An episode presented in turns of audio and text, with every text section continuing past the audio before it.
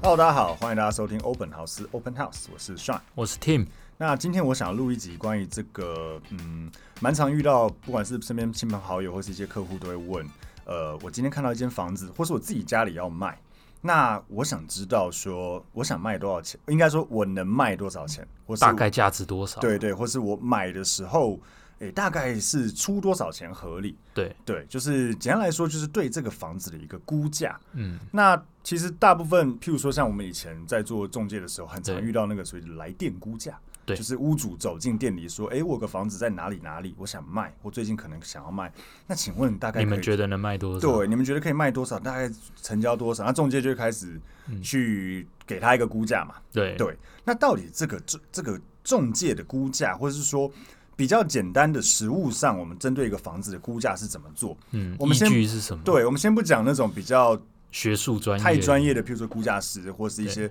很专业的估价方式。我们讲的比较实务的部分，就是当今天你房子想卖或是你想买的时候，你怎么针对这个房子做个估价？嗯那今天我们就公布这个呃中介最常用的估价的三大方法，哦嗯从、现在开始。那第一个方法其实这个前几集应该都有人讲了蛮多次的，对啊其实中介都看单价。嗯，对，基本上今天，譬如说，举例来讲，假设我是个屋主，我的房子在呃安和路二二段的某社区嗯好了，我今天想卖，那我走进中介公司去问的时候，其实中介一定会去看第一个东西，就是你的社区同最近社区哦最近的成交有没有行成情，交？对但对是，比较法，，对，就是我们常讲的比较法，因为市场上最为什么比较法很容易被接纳，就是因为屋主也比较能接受。对我同社区卖多少钱，那我比较它，我也觉得我可能差不不多，或者对物况比它好一对点，差一点对来对去做对增减，对，因为你跟他讲别的方式，其实对他来讲，他觉得，可是我社区，譬如说你用别的方式估起来，可能一瓶九十，对啊，可是我们社区常年都成交一百零五一到一百一啊，那你怎么跟我讲我九十、对所以最常用的在这个市场上的方式，其实就是比较法。对，哦，比较法就是我们前面讲到的这个要做好功课的一个很大的一环。嗯，你要知道你的社区最近成交多少，对或是如果你不是社区也没关系，那你同同一条巷子巷子嗯前后两条巷子一样类型的产品都是公寓，对或者这附近的华夏，你实价登录调出来大概成交多少？对，所以你可以先了解到你自己的房子是，譬如说像刚刚 Tim 讲，你是公寓，还是嗯对你是华夏，还是你电梯大楼是社区？对，类型不一样，那当然价格就不一样。没错，类型不一样，不能这样比。你不能说今天我是一个公寓五楼，跟你一个新房子电梯，对那个那个是完全不能比较的。所以对，你变成说要先找相同呃类相同性质的产品嗯，哦，去比较说好。那当然，如果是社区，就是同社区最好；对，不是同社区，也最好找这个相近而且性质也相似的社区去做对个比较。是。那如果不是呃是老房子的话，就是如果同一条巷子或最好什么正隔壁、正楼上对，这种是啊，还有一个重点就是平数。平数大小，对这也是比较法一个很重要的依据。是因为我们以前在做中介的时候，常虽然我们每天最讲最简单的案例，就是每次有听到什么东西成交，嗯，哪一间成交，然后譬如说一些学弟妹可能刚进来公司不久，对他们可能会说啊那间成交三千万，对，学长姐都会骂人说哪有中介在跟我讲总价，你对跟我讲单价成交多少，应该说两个我们第一时间都要问到对总价多少的案子，嗯然后单价多少因为，单价是行情，对所以大家总价不是行情，单价是行情，所以嗯大家会想先知道单价多少。但为什么总价重要？我们常常呃，应该中介朋友常常在讲，那一般买卖方可能比较不一定那么快听得懂，就是我们讲的总价带。嗯，很多我们用比较实务一点的方法来去跟各位解释哈。举例来说，你买一个呃二十五平的公寓，呃，格局好可以隔三房，对不对？但是有人四十平的公寓也只隔三房，对。那那差别在哪里？差别在于你的总价差了十五平，没错，对，那一瓶五十万，你就差了七百嗯七百五十万，对很多。对，那就差非常多。 对，那我们常讲，像现在台北市公寓，尤其是如果楼层高一点，对四楼五楼，如果你总价上什么一千一千八，可能还勉强，你到两千多破两万千就很难会很动难了。。所以以前我们接那种四五十平一层一户大公寓，然后他可能一平想要卖。六七十，对这三千五六百、三千六百多万的公寓，除非它有土地价值，待会会讲到，对对呃对第三大的方法里面，但是呃，如果它没有这个比较大的土地价值，然后总价上什么三四千万的对公寓，哦很难跑。啊就就超难卖不跑嗯动。为什么会跑难跑？跟各位解释，就是如果呃，我们是一般买房子的人，我预算有到三四千万的话，呃，现代年轻人大家会选择，那我远一点，但是比较新的房子，嗯你可以其买实电甚梯至大楼对嗯你甚至不用买远到新北市，假台北市三四千万，你搞不好在一些文山、嗯万华三房买就得找到得到带车位对带车位的新20房小时子，管理有哦收垃圾，对对他不需对，要去看你的这个大安区老公寓，对老对公寓一层一户也好，这就是他第一这种大平数现在已经有点非主流品，嗯，然后再来就是它总价冲太高，对所以对一个人来讲，今天我们先不讲他看其他土地价值任何东西，对，他光自住，他要买三四千万，他头款可能至少丢个一千， 1000而且万老房子还要装潢，一千对啊多万的现金、买一个要爬楼梯没管理员，其实真对，的就因为地点很好，嗯，但是这个不是他立即需要的东西啊。所以这就是我们常讲的总价带。通常如果总价比较高的物件，然后它又是呃老房子或是比较非主流品，它的单价就会相对比较失真，因为嗯，如果同条巷子，可能二十，像刚才你讲二十五平的这种蛮漂亮的平数对，二十五平的三房，可能可以成交一平七十万。对但当你你这一间可能是四十平或四十五平、五十对平，你大概搞不好甚至觉得60都不一定有六对嗯六出头对或者是五尾之类的，嗯它会才有压到可能总价的问题对去了。那讲到这个高总价，就要另外讲一个它的相反值，就是低总价。嗯，低总价的总价带，我们也常讲。举例来讲，像前几天我有个中介朋友跟我报一间在内湖嗯，二十五平，才开一千两百多万，对，三房。低总价嗯，好像二楼还是三楼？五忘了楼啊，没有吧？三楼吧？五楼就五楼五楼是不是？我我仔细看，哦，OK OK，五楼那那那相对还好，但对据我以为是二三楼，对超 A，是五楼，因为你看哦，这就是我们讲低总价带。今天你预算一千二，我记得好像成交一千一百多而已，嗯嗯，他有嗯跟我讲一千一、一千二的预算，你想买台北市就没有三房东西，对你没有选择，对你没有选择，所以像这样子类型的低总价，嗯，哦，其实它的单价反而也相对会失真，它会对偏高，对，甚至有听过那种老公寓二十平左右，单价升到七字甚至八字、嗯八字头。都有，对八字头都有，因那、啊为它什么的就是它的总平数低？你看哦，小像如果你二十平可以隔到三房，对，不是不可能哦。嗯，有可能啊，对因为你对公寓嘛，你对几乎没公设，二十平隔三房，格局够方正，你一平七十万。假设这边附近行情可能大一点，平数都是六十万左右对，可是你七十万乘以二十才一千四百万可以隔对三房，其实没什么选择。你搞不好私家登录拉出来那条巷子没有没有这样子的东西。对，没有这样的产品，就是一千四百万在这边买三房根本买不到东西。嗯，当你这一件出来的时候，它的总价带是低的、漂亮的，它的平单就会高。对它平台就会高。所以其实这种产品也蛮适合投资的。坦白对讲，如果今天你看到呃，就是总价低，然后好塑造成三房两或是这种家庭式格对局的产品，它其实当你拿出来卖的时候，它会是一个。给好客卖的户很好卖，因为它就是一个总价带问题。低对总价你可以隔三房，今天你的你你想卖掉的给的买方，他们选择性不多的情况下对，他很有可他能就会只能接受，就算单价是爆表，嗯，对，讲个最简单的，就是以前我们在做中介的时候，假设买方进来说我要台北市大安区一千五百万内三房，我们有个系统嘛，对啊你拉出来更没东西啊，你不要说嗯中介，你就大家很常591啊对五九一嘛，五九一你就拉这种东西对有没有？我我我很常用地图看，你对你会看到地图很贫瘠，对什么都没有，你甚至拉到整个台北市对，没有这个都没东东西，西，对除非很外围。对那当你在市中心有这样的产品，就是整个地图里面一千五百万三忽房。然收到一个蹦东出一西，间，那个就是很好的产品。所以对，当这种低总价的东西出来的时候，它单价相对可以塑造到很高。嗯，所以我们讲第一个比较法的部分，除了做功课去看实价登录，看你同社区或是看你同条巷子、同类型产品去比较人家成交多少、嗯平数多少，对，那你再去比较说你这间应该是多少。嗯，那如果有超高总价，因为不要说超高，相对高总价产品又是比较非主流，单价可能就会偏嗯就会低了。相对的另外一头，当你的总价是低、平数小，那这样子的产品，呃，在这边几乎买不到东西的时候，对，它单价就会高。是啊，嗯，所以这个就是我们讲的第一个方法，就是比较法。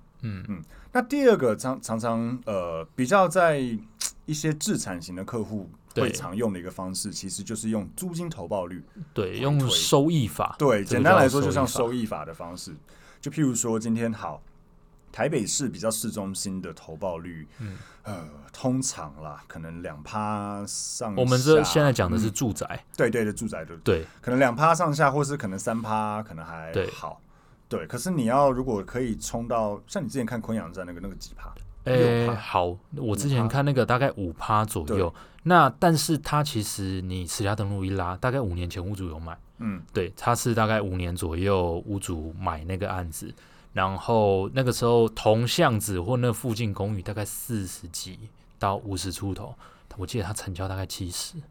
很高。对，那那你如 果是嗯只是实价登录去看说，看怎么会有一盘间呐 对它的买那平么数贵也没有特别大，嗯也不也没有特别小，嗯对，但是为什么它的价格可以这么高啊？原因是因为你私家登录可以看，它会要是他们登录有登录确实，它会是呃五个房间、五个厕所嗯之类的，呃你就是哦这个是非一般的比较法去比较的案嗯啊隔子，套隔套对产，品，因为它是嗯隔套产品，你反过来就是要用收益法去看。为什么它能卖到这个总价？嗯因为它每个月的租金收入是多少你？看它如果七十万一平，虽然是高于行情，可对是如果它真的七十万都可以有五趴，它有顶价、啊，对，因为它有顶价，对啊所以它持有五年，它也拿了二十五趴。欸它后来又卖掉啦。你说它它平转，就是它几乎是同价格几乎卖嘛，平转，但对啊是那为什么呃有人要买，或者是这个屋主愿意放？因为它等于赚了五年的租金二十啊五。趴，对啊它至少五年就二十五趴了。对那虽然一年一个月五趴，呃，一年五趴了，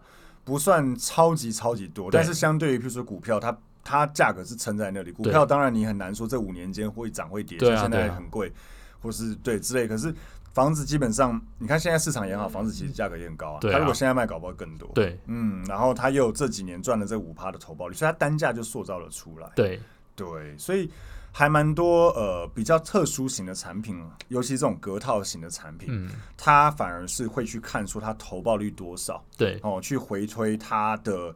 相对合理的总价会落在哪里。那相对合理的总价会再去除它的平数，通常看到的单价可能会偏高。对，就嗯像这是住宅啦，我们就说我们以前也会，你以前卖过的店面好了，对对，店面有的时候大家都觉得说中孝东路四段的店面神经病，为什么要一两一一间、嗯嗯嗯，啊？因为它每个月可以租到四五十万，对对对对，那个就不是说它平一平到底多少，嗯嗯，而是用它的呃租金收益回推趴数，再去算没错回来它的所以平有数些投资人他会做的方式变成是说，他当他买这个隔套收租的产品。对他可能买下来之后，他再想办法把租金呃整理塑造对成更漂亮塑的造高投一点保。。当当他有办法用这样子的成本，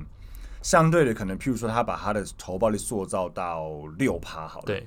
六趴已经是非常高的。对他这个时候，他再把它变成这怎么讲比较简好懂一点，就是他当他可以用四趴卖给别人的时嗯候，其实也是高的。对就是他已经塑造到六趴，嗯然后他再把这个四趴回推，它的总价变高了嘛？对啊，对他这个时候，很多投资人会做这样的方式。我买的时候比较便宜，我把价格，我把租金投报率塑造到六趴，然后我再用四趴去回推，把总价冲上去，然后这样在卖的时候是可以获利。我们讲一个比嗯较白话人、可能大家听得懂的，好了，就像就拿我刚刚我们讨论的在，呃昆阳那附近的一个公寓，它附近的公寓大概成交到四十几、五十出头，嗯，那这间可以卖到七十几万。那那就是原投报率回推对，就是投报率回推嘛。嗯那你的空间是什么？买这种房子就是好，我真的买到四十几、五十几，嗯那一平有个十五万的空间是，如果我一平只花七八万，但是我可以塑造到一样的收租效果，对，那我就可以卖到七十几万了，因为对有人成交过，因为因为人家可能会看投报率来买，你当你对投报率塑造，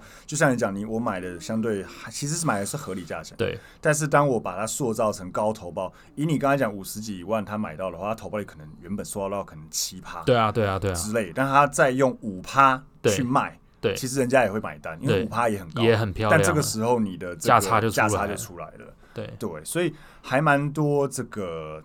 呃投资人。也会用这样的方式做，所以收益法就是一个所谓的，当今天如果你有一个这样的产品，嗯你就可以一样用这样的方式去抓，说，诶，我这样子的投报率是多少？对，那如果我觉得在市场上可能，譬如说高于四趴或四点五趴的嗯，投报率，算是蛮好跑，买方会有兴趣的物对件。你再用四点五趴去回推你的总总价价可能在哪里？其实这个就是个蛮好去估哦，你的房子或许能卖多少钱，或是当你要买的时候，你觉得对多少趴数是一合个理参考的依据。嗯，所以这是第二个呃，中介或是房地产界很常用的一个比较实务的方式，就是这个。嗯第三种比较深入一点点，就是刚刚你有讲到这个，呃呃，或是我讲说，我们刚才讲这个什么高总价大平数的公寓，很常遇到一个状况，譬如说它是蛮大一块土地对啊，一层一户，对所以它的公寓可能总价三四千万，因为对平数很大，可是它土地持分可能有十五大六平，对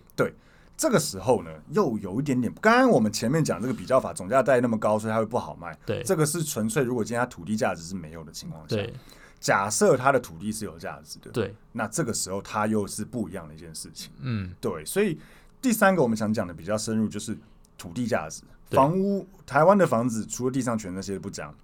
基本上它就是因为房子坐落在土地上。对有土司有财了。对，那今天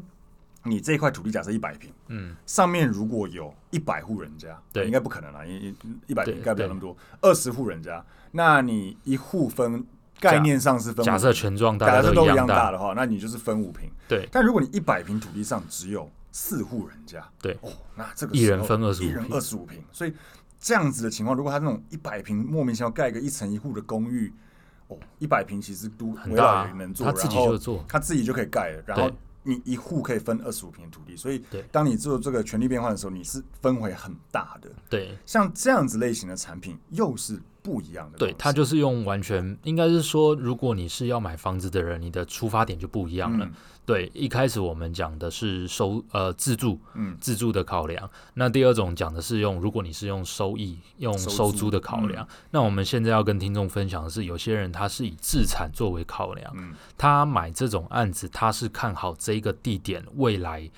可能的可能性啊。简单来说，呃，中南部可能有的早期买农地，后来都更变成从化区嘛，嗯嗯哎、也不是说都更，就直接变从对化就区它啊的。土地对土地，嗯，对，那以市区来说，就有可能你买的巷子里面一个，大家都说在等等等都更嘛，可能老房子变新房子嘛对，他们就是在赌这个东西，对，所以他们可以去接受相对的呃，你总价很高嗯的一个老公寓，为什么我要买？然后或者是说屋况非常差，嗯，对这一些东西，但是因为他看的是这个案件它的未来其性，他是在插旗啦。对对它其对实，就插旗在其那个实这位置上。嗯不止一般人，好多建商也在建商做也这搞种这个，，对啊嗯，它建插商也旗在做在这那个种位置事，上，因为你在这边有户数，你到时候要都跟第一你能分到权利，第二你才有话语权。对对，所以有你插旗很重要，所以看土地价值，我们呃简单说会看几个东西，第嗯一个就是它的这个土地持分有多大，对，因为嗯台湾很特别的是说，台湾就是推好推满，嗯，台湾的习惯房子都是推好推满。嗯像我之前帮家里人谈过，呃，去参加过那种都跟说明会对，他有那种呃住户就会反映说，可是我现在一房一厅，我到时候分回来的新房子怎么只有一房嗯之类的啊？因为它有一个厅是外推露台啊，或者是阳台完全而推且它嗯可能光土啊。地持分不大，对，重点就是它土地持分可能不大。嗯对，大家我们买房子自住的时候是看室内使用，因为这个是我真的要用嘛。嗯对。但如果你的考量是未来这个如何可能带来的效益，嗯都跟的话，最重要就是看土地持对，分。没错。所以，呃，第一个，当你看这个地方有没有土地价值的时候，我们很多客户他会去看这种老公寓，最好一层一户。对透天更好了，但是对如果没有，因为透天总价都很高，因为屋主也知道，嗯，所以如果是那种公寓，一层一户更好，一层两户也还可以。对，户那嗯数越少越有可能。是分母少嘛，对所以你你你分到的土地持分，所以当大家在看这个中介给你的它有权状的时候，就是它那个表，对它会有这个建物权状嘛，大家可以看一下土地持分对多大，然后第二个就是可以看它的这个土地的这个所谓的使用分区是什么。对呃，简单来说，呃，譬如说我这边有一个表格哦，常常都会准备，就是关于它的土地使用分区，嗯这个会讲到所谓的建蔽率跟容积积率对，因为建蔽容积为什么重要，就代表说你未来，简单来说，建蔽率就是你这块土地实际上有多大的面积是可以盖可以房盖子房子啊，的。因为为什么？因为你如果建蔽率一百趴，大家房子全部盖满，就没盖有满。 没有防火巷，什么都没有对，了没有防火巷，没有骑楼，没有日照，什对么都没有，对，所以一定有建蔽率问题。然后再来就是容积，就是你盖多高。嗯，那当然，土地因为应该说盖的楼面积能对多土大啊地啦？是楼面积啦，但是对因为大家都垂直发对展，对就是对盖多高，所以呃，为什么这很重要？因为土地有限了，嗯啊，你能盖越高，你垂直能用的空间越多，对对，所以这个时候你的价值比较高。简单来说，土地使呃所谓的土地使用分区就会分什么住一、住一、住住二二、住住三、三住商四一、商二、商对三，对对，它每一个我我这边就不详述，但是每一种大家可以去 Google，每一种土地它都会会有它相对的建蔽率容积率。嗯，那当你的容积率是越大的时候，相对这个土地的价值就会越高，对因为未来你改建你可以盖越多，对，而就是且你呃嗯，而且有一些是特殊的哦，大家也要再去查好。像东华南路啊，东华南路北嘛，民生对对社对区嘛，嗯也是特别的。对，有些有限高啦，对对，那对有些会有它的特定的使用分区，所以对它会有特定的建蔽率容积率。对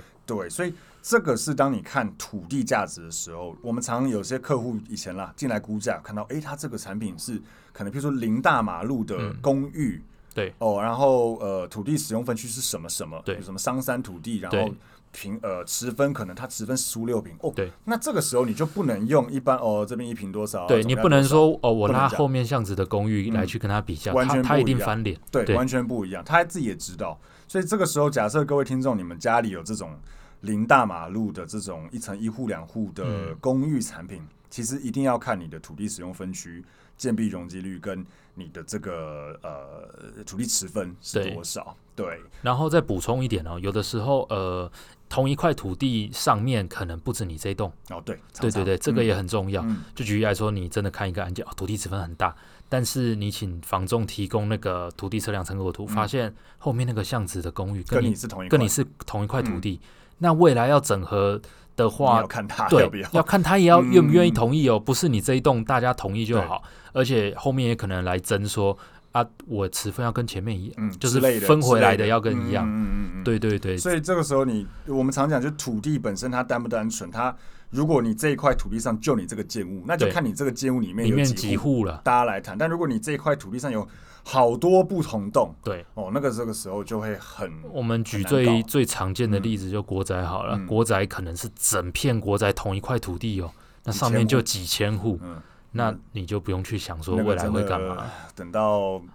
等到某一天，对对对， 你的某一个子孙有，啦，台北市现在像是西门那个嘛，就是真的是围老还是什么？你那说个叫什么新市民场国？宅哦，对对对，哦，对新民国宅也好像有谈快成了嘛，要已经在动了，哦，对，是吗？已经有说要动了哦，但那个 OK 是因为他们真的有一些公共安全疑虑，跟新维国宅一样，对，对，他有疑虑了，所以才他会一直去很推积动极这种地在东推。西。像你说成功国宅、大安国宅，对，或呃，好多国宅哦，到处都对有。中陀啦，嗯一都新太安啊大一啦，块，然后又好多户，即对便乌林已经开始旧了，可是对那个要整合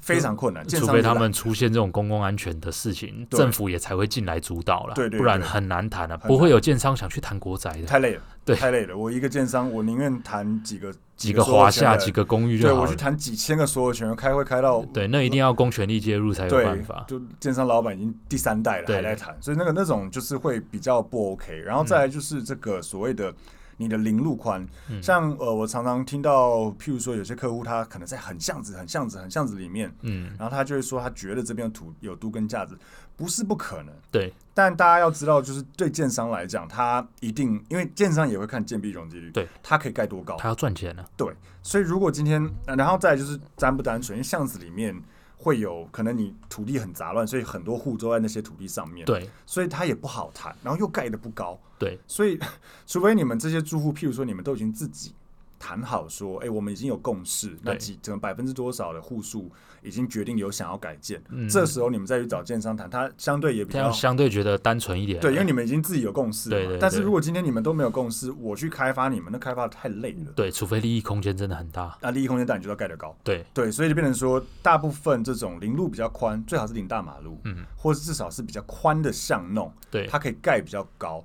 所以像呃，在看土地价值的时候，哦，还是要去看我们刚才讲的这个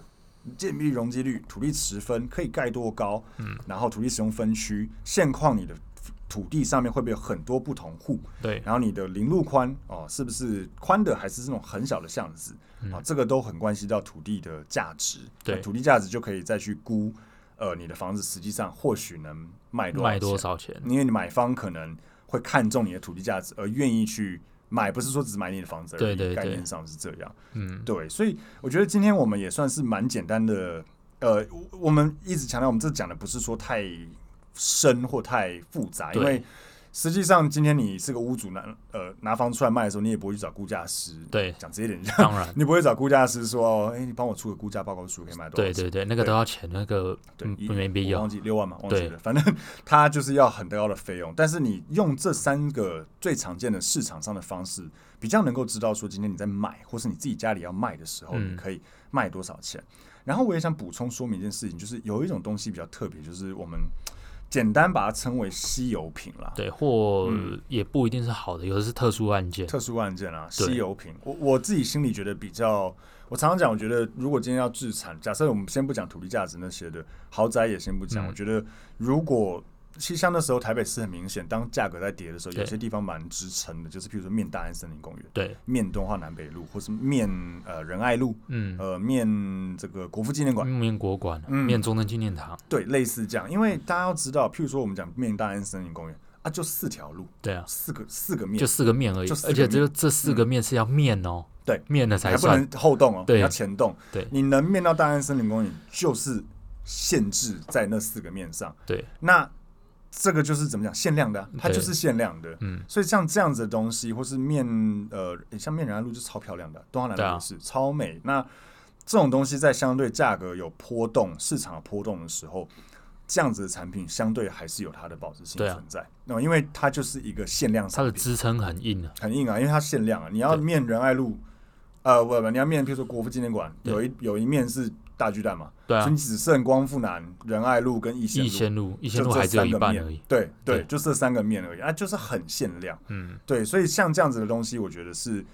或许在假设仁爱路四段没有面到国馆，跟有面到国馆价格完全不一样，嗯对啊，当然当然，像翠恒华夏可以卖到一百四十几。市场不好的时候一样卖对，好一。百四，甚至有听到一百七，超离超扯。对但是而且老房四十几年，对但是你说旁边三浦或者什么，不可能。对然啊，后为什么？因嗯为它才二十几平。对它，因为它总价也漂亮，因为它的平数小，对所以它又符合到总价带对，低，然后又你看稀有度高。三，呃、你看这样是多少？三千多万嗯吗？三千多万能买到可能两房面国馆，嗯，根本没有这种产品，所以它这个东西当然讲直它接就一点，新房子建商要盖也不会干这种东西。不会啊，它对就盖大的啊、我就盖豪宅就好。一亿亿亿嗯对对一对亿以上的，那反正这种东西一定也卖得掉。嗯所以当你可以买到面国馆，可能三千多万能入手，它就是超超棒的东西。嗯，所以这样子稀有品就是有它的支撑性。对，哦我另外要说其他种稀有品，大家可能常常在看一些大马路很常看到啦，像是呃永春那边嗯有一栋之类的，就是